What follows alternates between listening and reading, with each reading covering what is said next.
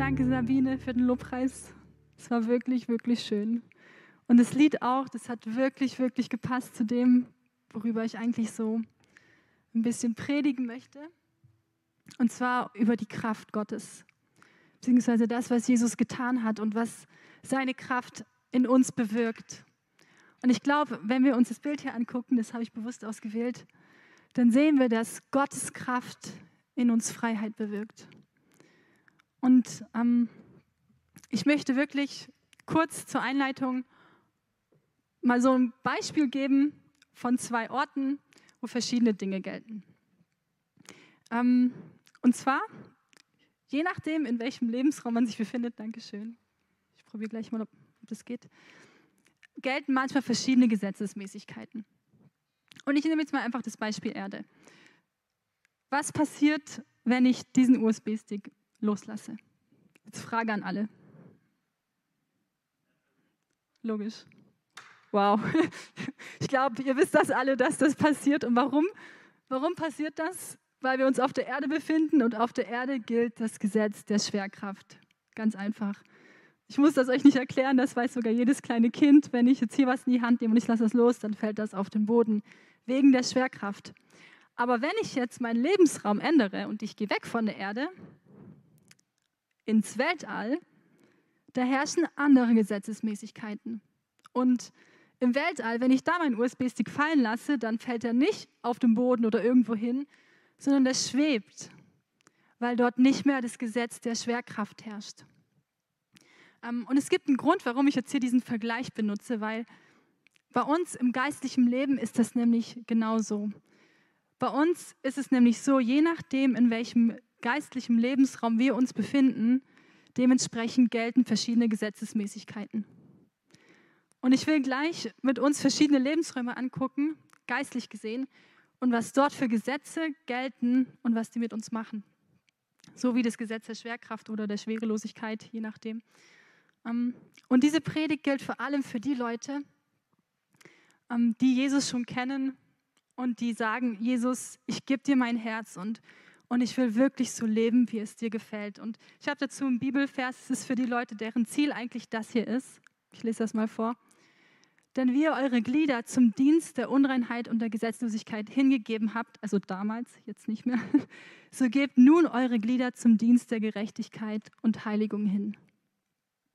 Und ich glaube, die meisten von uns, wir kennen Jesus und ähm, unser Ziel ist eigentlich wirklich gerecht vor Gott zu leben und heilig zu leben und immer heiliger zu werden, Jesus ähnlicher zu werden. Und das Problem ist aber manchmal das Wie, sage ich mal. Ich glaube, vielen von uns geht es so, dass man sagt, ja, ich will vor Gott gerecht sein, ich will immer mehr ihm ähnlicher werden, aber je nachdem, in welchem geistlichen Lebensraum wir uns befinden, ist es manchmal echt schwer. Und manche denken so, boah, ich krieg's einfach nicht hin. Und es ist wirklich, wirklich schwierig. Ähm, und ich möchte uns jetzt zwei Lebensräume vorstellen, wo Heiligung ganz unterschiedlich aussieht. Und wo man merkt, ob man jetzt wirklich sich im richtigen Raum befindet oder ob man gerade einfach nur versucht, irgendwie gesetzlich und aus dem Fleisch zu handeln und nicht aus Gottes Kraft versucht, Gott ähnlicher zu werden, sondern aus seiner eigenen Kraft. Und diese beiden Lebensräume heißen ähm, Gesetz der Sünde und Gesetz der Gnade. Und ich sage mal so, sobald wir uns bekehren, beginnt so dieser Prozess der Heiligung. Gott zeigt uns bestimmte Dinge, die nicht gut sind und wir sagen, okay, das will ich ändern. Und dann fangen wir sozusagen an, ein Haus zu bauen. Und ich sage es mal so, jedes Haus hat auch, ähm, hier ist das Bild von Gesetz der Gnade und Gesetz der Sünde, hat auch ein Fundament. Und je nachdem, wie das Fundament ist, wird das Haus nachher stehen oder es wird halt nicht stabil stehen. Es kommt ganz aufs Fundament an. Wenn es ein schwaches Fundament ist, dann braucht nur ein Sturm zu kommen und das Haus ist kaputt. Wenn es ein starkes Fundament ist, dann steht das Haus. Und ich wollte jetzt mal kurz ein Bild dazu zeigen. Genau, hier ist das Fundament. Und hier sehen wir ein Haus, das stabil steht das schöne Holzhaus. Und ich sage mal, das Haus, das auf dem Gesetz der Gnade gebaut ist, sieht aus wie das Holzhaus.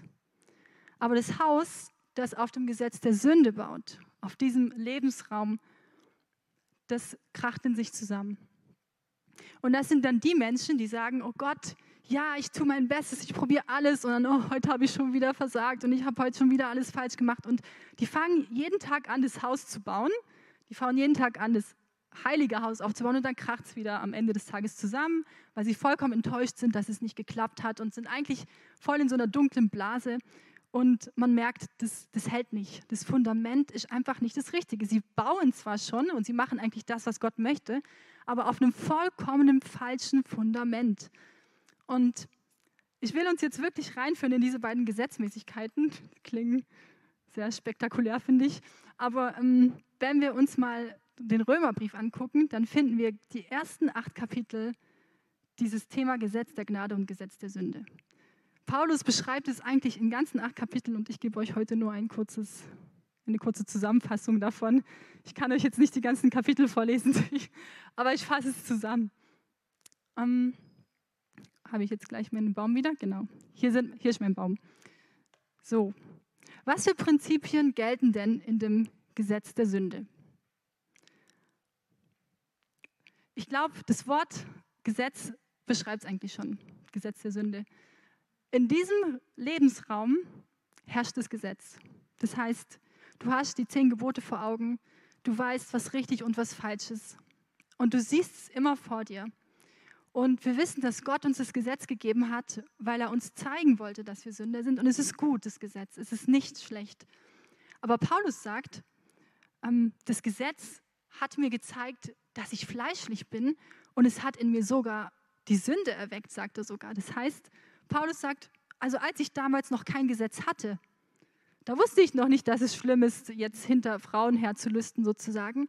Aber als das Gesetz plötzlich kam, dann hat es das plötzlich wach gemacht und lebendig und dann war ich so, oh nein, ich armer Sünder, was, ähm, was mache ich denn falsch?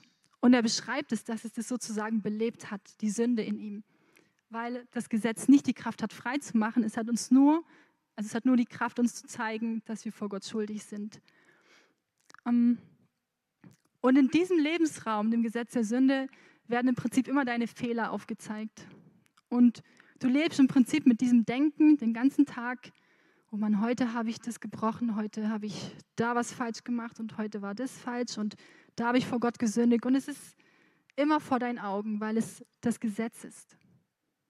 Und ich glaube, jeder weiß, kann sich darin wiedererkennen, wenn er weiß, er lebt in diesem Lebensraum, weil es dann dich beschäftigt, die meiste Zeit. Die Sünde beschäftigt dich die meiste Zeit. Und dort hast du eigentlich im Prinzip immer nur ein Sündenbewusstsein. Das ist, was dich einnimmt, worum sich deine Gedanken kreisen. Und man versucht Gott sozusagen zu beweisen, wie gut man doch ist. Und der Status, den man hat vor Gott, ist Sünder. Das ist dein Status im Prinzip. Sünder, der errettet wurde, aber halt immer noch Sünder. Also kein neuer Status, sondern einfach der gleiche Status. Sündiger Mensch. Und Paulus sagt, die Sünde bringt uns den Tod. Das heißt, wenn du dich in diesem Lebensraum aufhältst, und nur das Gesetz vor Augen hast die ganze Zeit und es dich anklagt, Tag und Nacht, dann bringt es dir den Tod. Es heißt das Gericht von Gott, aber gleichzeitig auch geistlicher Tod, weil es kann deine Seele nicht lebendig machen, weil du nicht erkennst, dass Gott dich auch liebt. Und in diesem Raum ist auch ganz viel Angst. Die meisten Menschen verbringen in diesem Lebensraum, dass sie ganz viel Angst vor Verdammnis haben, Angst vor dem Tod, und ganz viele verschiedene Ängste und die sind geplagt, sage ich mal. Du gibst dich in diesem Raum im Prinzip, hast du nicht Freiheit von der Sünde, sondern du bist ein Sklave der Sünde. Weil du versuchst heilig zu leben aus dem Gesetz heraus und nicht auf dem anderen richtigen Fundament. Und Paulus, der beschreibt sogar eine Situation in seinem Leben, wie es für ihn war, als er unter diesem Gesetz der Sünde war. Und das sehen wir in Römer 7, Vers 18 bis 13. Da beschreibt er das in der ganzen Passage. Und die meisten von uns kennen die Passage, aber ich glaube, die wenigsten von uns verstehen, dass er diese Situation beschreibt, als er noch gefangen war, sozusagen.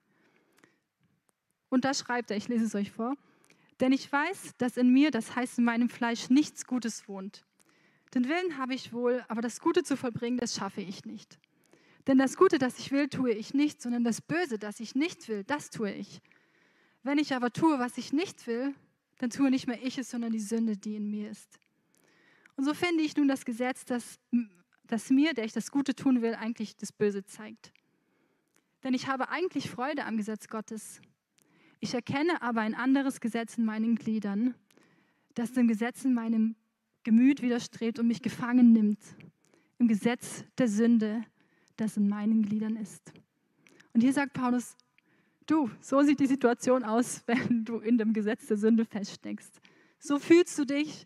Und ich weiß nicht, vielleicht fühlt sich ja von euch jemand so wie Paulus, der sagt, boah, ich versuche das Gute zu tun, aber ich schaffe es nicht.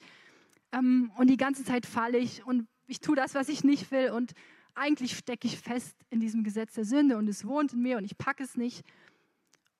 Aber Paulus bleibt da nicht stehen.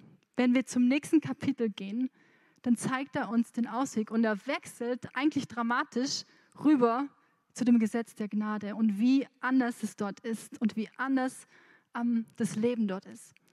Ein paar Verse weiter sagt er nämlich dann, denn das, was dem Gesetz unmöglich war, weil es schwach war und ähm, durch das Fleisch nur tat, was Gott nicht gefiel, sandte Gott seinen Sohn und um der Sünde willen verdammte er die Sünde im Fleisch damit die Gerechtigkeit, die das Gesetz fordert, in uns erfüllt würde. Und wir leben nach seinem Geist, nach dem Gesetz des Geistes. Und hier sehen wir eigentlich den Ausweg.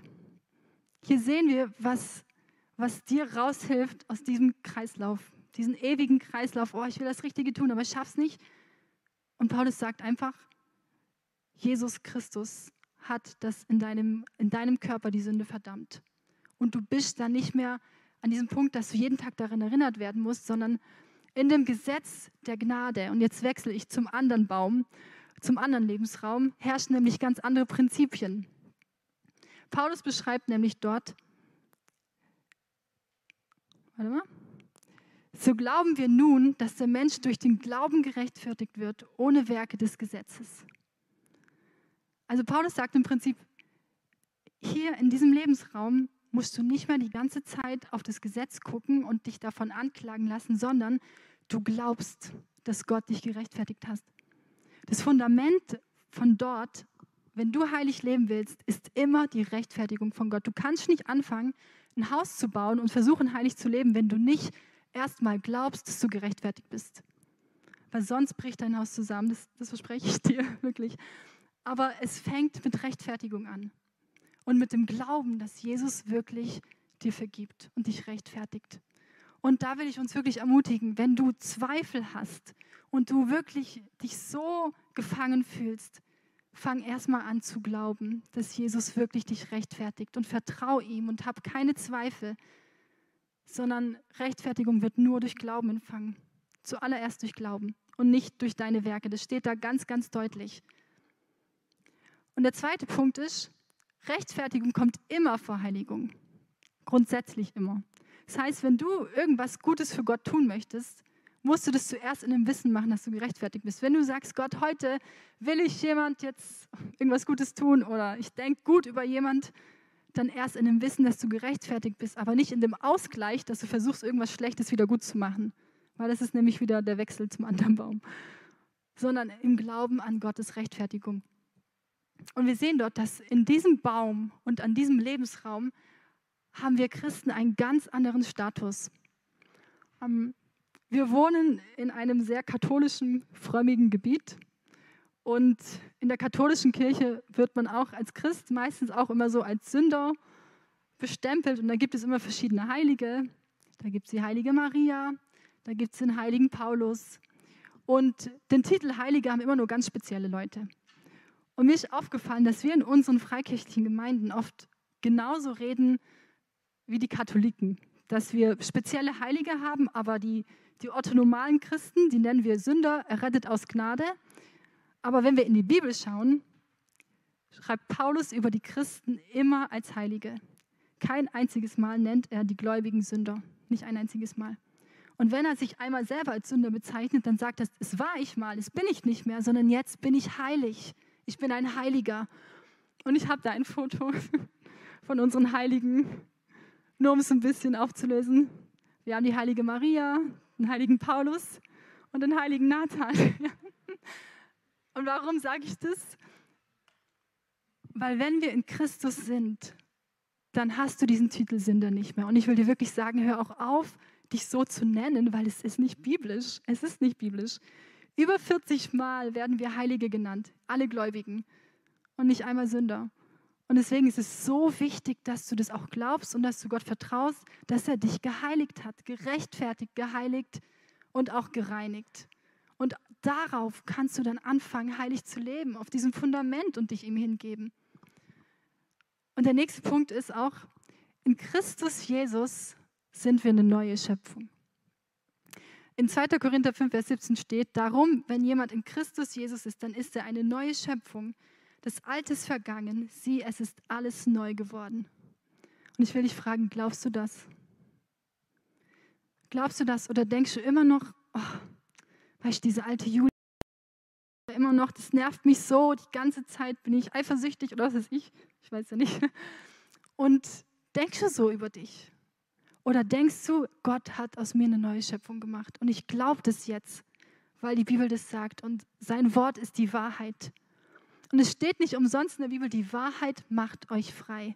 Aber die meisten von uns haben ein Problem, der Wahrheit zu glauben, weil wir immer denken, ja, aber in der Gemeinde werden wir doch immer so als die Sünder angesprochen. Kann ich denn jetzt von mir denken, ich wäre ein Heiliger? Das klingt ja auch voll komisch, wenn wir jetzt mal ehrlich sind in unserem Kontext. Ähm, aber es ist die Wahrheit. Und auch Rechtfertigung kommt durch Glauben zuallererst. Und dann fängst du an, dich der Heiligung hinzugeben. Aber immer in dem Wissen, dass du gerechtfertigt bist und nicht mit dem Hin und Her, oh, jetzt habe ich es wieder versemmelt, weil dann wechselst du die ganze Zeit zwischen den Lebensräumen und dein Haus hält nicht stand. Und ich will dich wirklich fragen, weil dieses Bild mit den Bäumen, ich finde es so gut, worin bist du verwurzelt, wenn du dein Leben anschaust? Wovon ist dein Leben geprägt? Wir sehen es eigentlich ziemlich eindeutig hier beim Gesetz der Gnade. Da herrscht Leben, Glaube, Rechtfertigung und Neuschöpfung. Und wo hängst du mit deinen Gedanken? Hängst du darin, dass du ganze Zeit noch Furcht hast, dass, du, dass der Tod sozusagen, dass du noch Angst vor dem Tod hast und ständig der, deine Sünde vor Augen hältst und der Blick nach hinten gerichtet ist, ganze Zeit, was gestern war, was vorgestern war, was vor fünf Jahren war, statt auf Jesus Christus? Und ich will dich ermutigen, bau dein Haus auf Jesus und auf das, was er getan hat, auf und nicht auf dir selber. Denn das ist unser Fundament. Und dann wird auch das Heiligsein-Leben, sag ich mal, nicht so zwanghaft sein und nicht so krampfhaft und schwierig, weil du es aus dem Glauben und der Freiheit machst, dass du nicht mehr sozusagen unter dem Gesetz bist. Es gibt aber manchmal auch andere Gründe, warum wir gebunden sind. Und das ist jetzt ein anderer tieferes Thema, das ein bisschen für manche gruselig ist. Ähm, manchmal sind wir nicht gebunden, weil wir uns im falschen Lebensraum befinden und weil, ähm, ich sag mal so, die Wahrheit macht uns frei. Aber manchmal spielen auch tiefere Sachen noch mit rein, die auch dämonischer Natur sein können. Und es gibt auch wirklich dämonische Bindungen und es ist auch wichtig, darüber zu reden und wir sollten auch nicht darüber schweigen. Ähm, und ich will mal kurz ein Beispiel nennen von einem Mann, der, ähm, das hat mir eine Freundin erzählt, die studiert Psychologie und die hat sich damit beschäftigt, ob, wenn jemand Süchte hat, wann, wann es nur okkult belastet ist und wann es nur psychologisch ist. Und da gibt es ein Beispiel von einem Mann, der war zigarettensüchtig und der hat es einfach nicht hingekriegt, aufzuhören. Und der ist dann auch wirklich ähm, zu seinem Psychologen gegangen, der war Christ und hat gesagt, hey, du, ich, ich merke, das ist eine dämonische Bindung, du musst für mich beten, dass ich frei werde, weil irgendwie werde, komme ich nicht los und ich weiß nicht, was das Problem ist. Und bei ihm war das Problem nicht, dass er nicht im falschen Lebensraum war, dass er sich einfach noch im Gesetz der Sünde da rumlungert, sondern er hat geglaubt, dass er gerechtfertigt ist, aber da war was Tieferes mit drin. Es sind auch immer komische Sachen passiert. Seine Zigarettenstängel wurden dann plötzlich immer wieder lang, wo die schon weggeraucht waren. Und dann hat der Psychologe, der Christ war, so gedacht, oh, das ist wieder so ein super Charismat, die überall so dämonische Bindungen sehen. Und wollte dann erstmal nicht für ihn beten, aber hat dann für ihn gebetet und hat gesagt, in Jesu Christi Namen, ähm, ich breche das jetzt und es muss jetzt aufhören und Jesus, mach ihn frei. Und ab dem Tag war er frei. Ab dem Tag war er frei von den Zigaretten und er war nicht mehr süchtig. Und Jesus hat ihn frei gemacht. Und hier ist der Punkt. Manchmal in unserem Leben müssen wir einfach den Lebensraum wechseln. Wir müssen einfach verstehen, du bist gerechtfertigt, du bist befreit. Jetzt glaub doch mal Jesus und bau darauf dein Leben auf. Und manchmal braucht es Gottes Autorität und Gottes Eingreifen. Nicht nur seine Wahrheit, sondern seine Autorität und seine Vollmacht. Und wir sehen in der Bibel, dass Gott uns Autorität gegeben hat. Also uns als Christen hat er Vollmacht gegeben. Jesus hat nämlich in der Bibel mal 70 Jünger ausgesandt und die sollten rausgehen, also Gottes Reich verkünden. Und die kamen dann später ganz begeistert zu Jesus zurück und haben gesagt, boah Gott, also Jesus, ähm, wir haben Dämonen ausgetrieben und in deinem Namen haben die uns gehorcht. Das ist unglaublich. Und dann hat Jesus zu ihnen gesagt, ähm, seht, ich habe euch Vollmacht gegeben, auf Schlangen und Skorpione zu treten und die ganze Macht des Feindes. Also Jesus sagt hier, hey, ich habe dir Autorität gegeben über die Macht des Feindes. Ihr müsst nicht Angst vor dem Teufel haben. Müsst ihr nicht, weil ihr habt Autorität und Vollmacht. Und ich will euch ein Zeugnis erzählen, was mich, also nicht von mir, aber eine Geschichte von einem Mann aus dem 18. Jahrhundert. Das war ein Pfarrer, Johannes Christoph mit ähm, Blumhardt, der da, und von der Frau Gottlieben Ditus. Und der Christoph Blumhardt, der war ein evangelischer Pfarrer in Möttlingen im Schwarzwald. Und der hat von dieser Frau Gottliebin Dutis gehört und es hat sich herausgestellt, dass diese Frau ziemliche Probleme hatte. Sie hat Geister gesehen, plötzlich sind irgendwelche komischen Symbole aufgetaucht und Zettelchen in ihrem Zimmer. Und es hat sich herausgestellt, dass da wohl schlechte Mächte im Werk waren.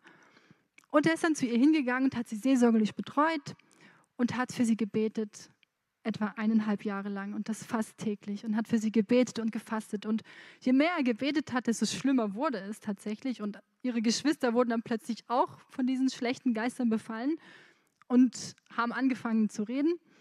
Und dann, kurz vor Weihnachten, das finde ich so cool, weil es zu Weihnachten war, ähm, betet er nochmal für die Familie. Und an einem Tag wurden alle befreit. Und das Krasse ist, dass die ganzen Geister, geschrien haben, Jesus ist Sieger. Und es ist eine wahre Geschichte. Und es haben die durch den Schwarzwald geschrien, Jesus ist Sieger. Und danach ist eine richtige Erweckung in dem Dorf durchgebrochen, weil diese Frau jahrelang gefangen war. Und ich will euch wirklich, wirklich zusprechen, falls ihr mit Angst zu kämpfen habt, sei es nun vor dämonischen Sachen oder anderen Sachen, Jesus ist Sieger und Jesus hat Vollmacht, alles zu brechen und man muss nicht Angst haben, sondern Gott ist stärker als das. Und ich kann es wirklich ähm, von meinem eigenen Leben auch erzählen, weil ich lange damit zu kämpfen hatte und ich lange auch wirklich in Angst gebunden war. Also Angst vor Dämonen und auch so religiöse Zwänge und sowas.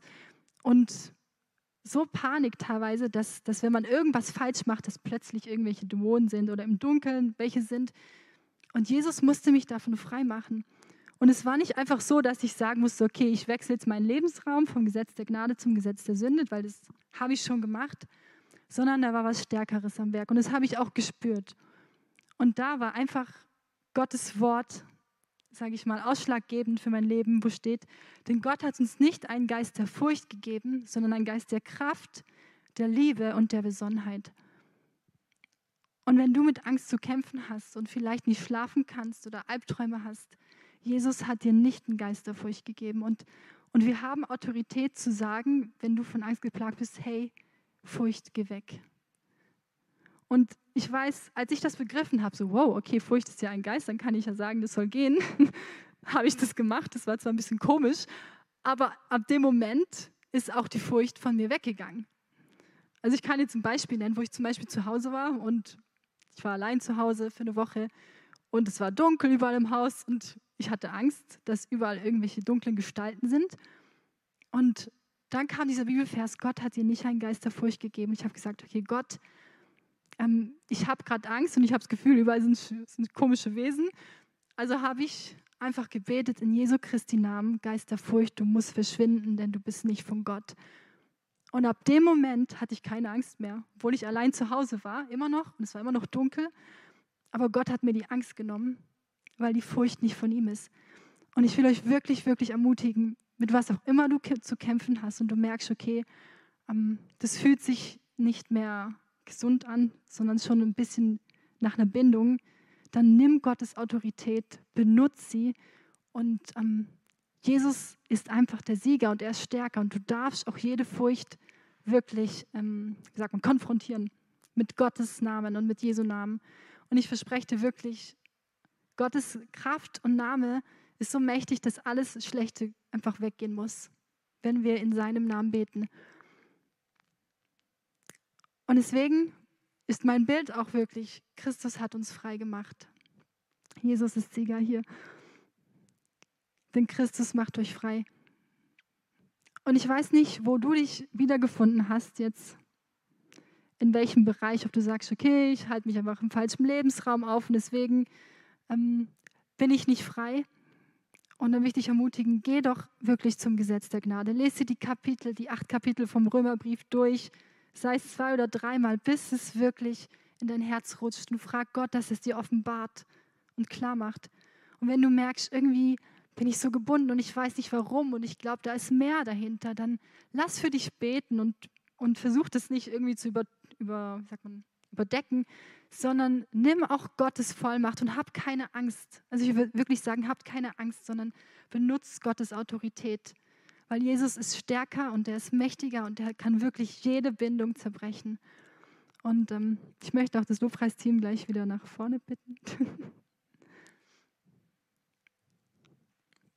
Und lass uns doch gleich wirklich die Gebetszeit nehmen und auf Jesus schauen, unseren Sieger und der wirklich alle Autorität hat im Himmel und auf Erden. Und ich will euch noch mal einen Bibelvers vorlesen, der mich mein ganzes Leben lang schon ermutigt und wirklich begleitet. Und der steht in Kolosser 1, 13 bis 15. Den kann man sogar vielleicht einblenden. Denn er hat uns aus der Macht der Finsternis errettet und hat uns in das Reich seines geliebten Sohnes versetzt, indem wir die Erlösung durch sein Blut, die Vergebung der Sünden haben, der das Ebenbild des unsichtbaren Gottes ist. Amen.